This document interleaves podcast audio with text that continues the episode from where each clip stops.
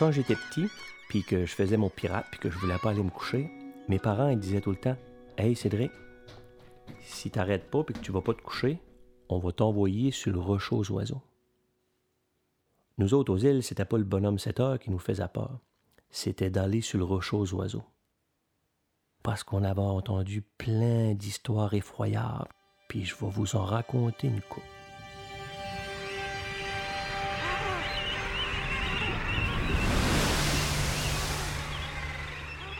Je m'appelle Cédric Landry, je suis originaire de l'étang du Nord.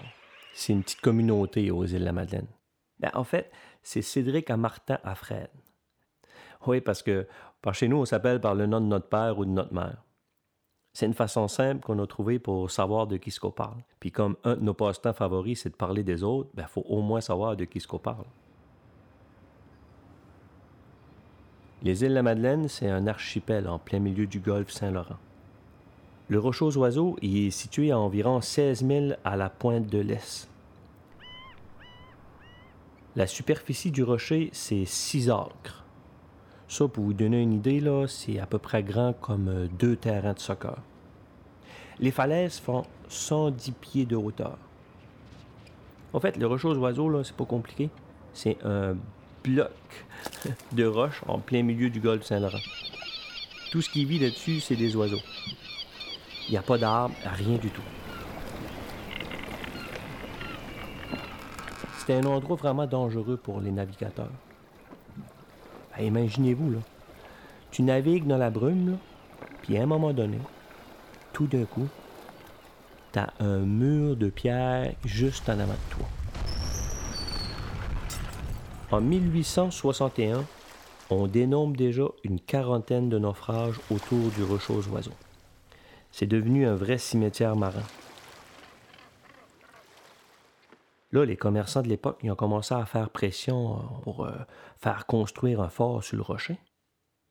C'est l'ingénieur John Page qui a été mandaté pour faire l'étude. Puis euh, à l'époque, il avait écrit que ça va être les plus gros travaux et les plus difficiles que le ministère aura jamais réalisés. À peu près dix ans plus tard, ils ont érigé un fort, une maison pour le gardien, un bâtiment de service, puis ont construit un escalier de 147 marches pour se rendre au-dessus du rocher.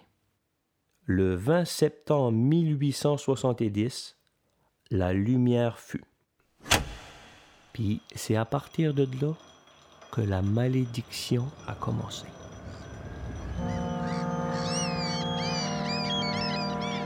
Les gardiens et la malédiction du rocher aux oiseaux.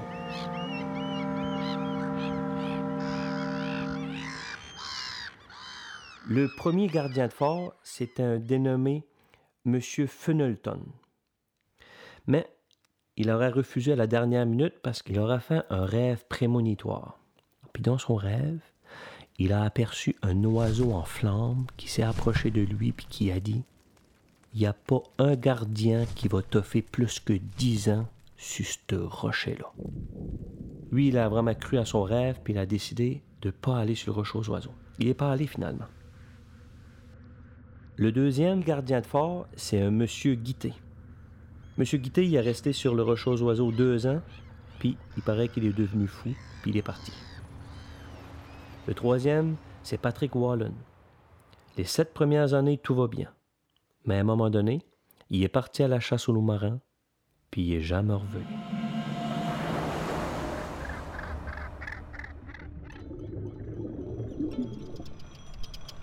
Le monde, il va se sentir tout seul des fois, surtout par, par tant de grand froid puis l'hiver dans le temps des tempêtes. Il y a même un gardien qui a écrit un jour dans son journal, il a écrit La solitude c'est la seule chose qui a jamais fait défaut sur le rocher aux oiseaux.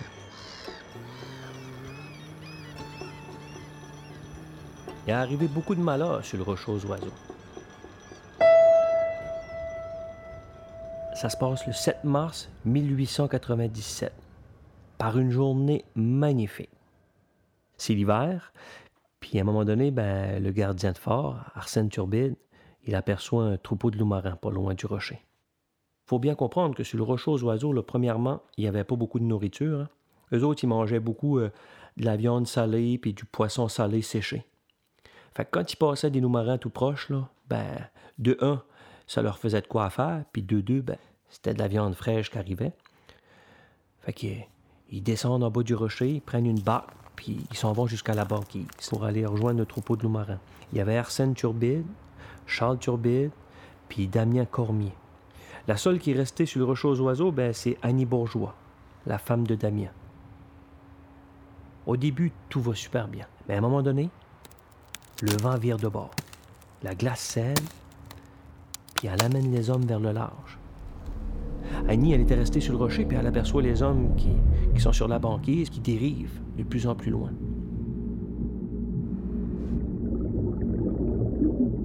Les hommes ont travaillé fort pour venir. Ils ont combattu contre le vent, ils ont marché sur la glace, mais là, le vent était plus fort qu'eux autres. Puis là, la nuit arrivait. Puis il faisait un fret bleu. Ben, la première nuit, euh, elle a été fatale pareil. Charles Turbide puis Damien, ils sont morts de fret.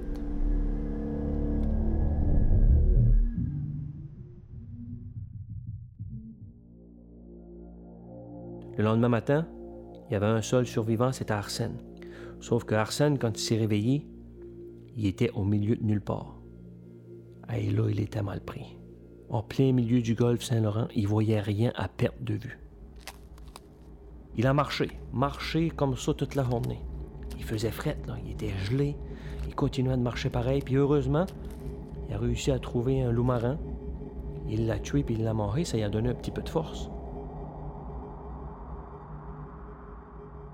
Annie, elle était restée tout seule sur le rocher, puis elle, ben, elle était morte d'inquiétude, parce que plus que le temps passait, plus qu'elle savait que les chances étaient minces qu'elle allait retrouver son mari. Puis là, elle, ce qu'elle a fait, ben, c'est qu'elle a allumé le phare, puis elle éclairait toute la nuit. Là, Arsène a continué de marcher, mais là, il a dû passer une deuxième nuit. Il savait que s'il tombait endormi, c'était fini. Il se réveillait plus. Ça fait que pour pas tomber endormi, ce qu'il faisait, il s'accotait sur son agapic. Ça, c'est un bout de bois pour chasser le loup marin. Puis là, il somnolait un petit peu, puis aussitôt qu'il partait pour endormi, ben, il se réveillait. Le lendemain, la troisième journée, ben Arsène, il a continué de marcher. Et lui, il devait être désespéré. Il a marché, puis finalement, il a mis pied à Lowland Cove, au Cap-Breton. Puis juste pour vous dire, ben, c'est à peu près 100 km. Fait que ça fait quand même un petit bout de pareil. Hein. Il est arrivé là, il a été secouru, mais il était trop tard pour lui. Les trois nuits passées sur la banquise euh, l'avaient pas mal magané. Il est mort une couple de jours après. Annie, elle, a été restée toute seule. Mais elle était courageuse. Jour et nuit, elle a gardé le fort allumé. Il y a même une chanson qui a été écrite sur elle.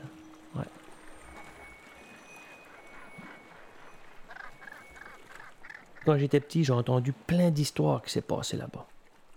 À un moment donné, un gardien de fort, Pierre Bourg, il a fait une chute en haut des falaises, il est tombé en bas, puis euh, il est mort. Un autre, Wilfrid Bourg, lui, il est allé à la chasse aux loups marins, puis ben, vous connaissez la suite. Il est jamais revenu. Ben, il n'y a pas juste des histoires malheureuses sur le rocher aux oiseaux. Non, non, il y, a, eu d'autres sortes d'histoires. Il y a eu des belles histoires aussi. Comme, euh, à un moment donné, un gardien de fort, Marc Richard, qui s'appelait, en 1939, lui, il a eu une drôle de visite. Qui c'est qui a débarqué sur le rocher aux oiseaux? Le président des États-Unis. Monsieur Roosevelt, qui était de passage dans le golfe Saint-Laurent, a vu le rocher aux oiseaux, puis il a dit à ses hommes, il dit, moi, je vais aller faire un tour sur le rocher. Quand même, là. Toute une anecdote. Il paraîtrait aussi qu'à un moment donné, un gardien de fort, un monsieur Arsenault, lui, là, il aimait lire des livres. Puis à un moment donné, ben, durant l'hiver, il a manqué de lecture. L'histoire raconte qu'il a appris par cœur les 6000 questions et réponses du jeu Quelques arpents de piège. Ah il paraît que quand il est aux îles après, il n'était pas battable. Un jour, ils ont même emmené une vache sur le rocher aux oiseaux. mais après une couple de mois, s'est jetée en bas des falaises.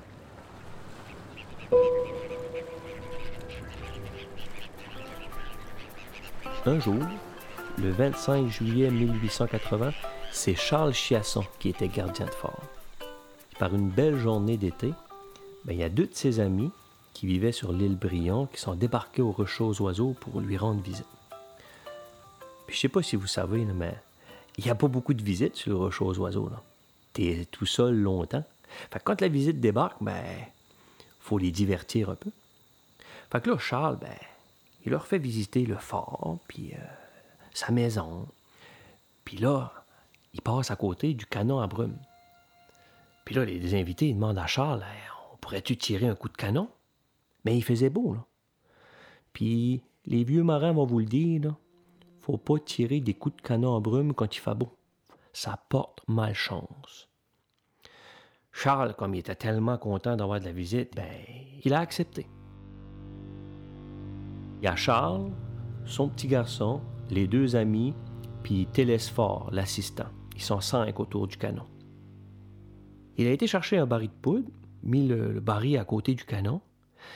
Il a ouvert le baril, il a pris de la poudre, puis il l'a mis dans le canon, comme il fait d'habitude. Mais il n'a pas refermé le couvert. Il allume le chiffon, puis il y a une petite étincelle qui tombe direct dans le baril à côté du canon. what d'explosion. Le monde dit qu'ils ont entendu le coup jusqu'à l'île Briand. Charles est littéralement déchiqueté sur place. Des morceaux de son corps envolent aux quatre coins du rocher aux oiseaux. Son fils est mort sur le coup aussi, puis les deux visiteurs aussi. Le seul qui a survécu à la tragédie, c'est Télésphore Turbide, l'assistant. Imaginez, il est tout seul sur le rocher aux oiseaux à attendre plusieurs jours qu'on vienne le sauver. C'est lui qui a été nommé gardien de fort. Il s'est occupé du rocher aux oiseaux pendant une dizaine d'années. Mais faut pas oublier qu'il y avait une malédiction sur le rocher aux oiseaux. Puis à un moment donné, savez-vous ce qui est arrivé? Ben oui, encore une fois avec le canon à brume. Il s'est fait arracher un bras, puis une partie de la mâchoire. Il a été des jours à attendre qu'on aille le secourir. Puis en 1897, ben là, ils ont décidé de changer ça pour un canon à air comprimé. À partir de là, les accidents du canon ont arrêté.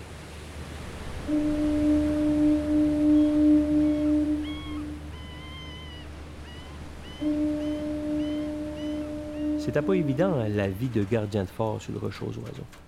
Un des gros problèmes, c'était la qualité de l'eau.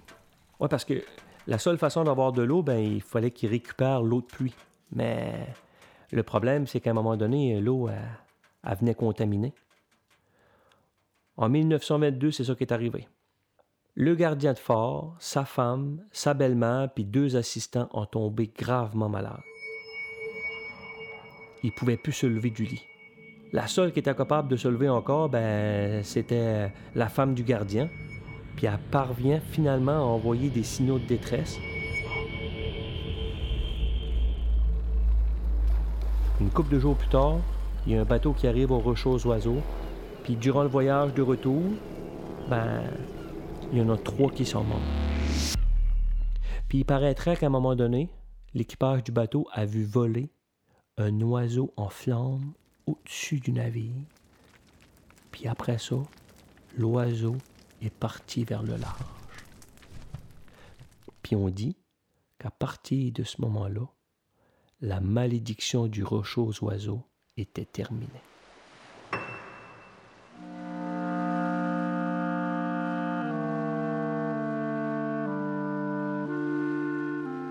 En 1988, ben, ils ont automatisé le fort il n'y avait plus besoin de gardien.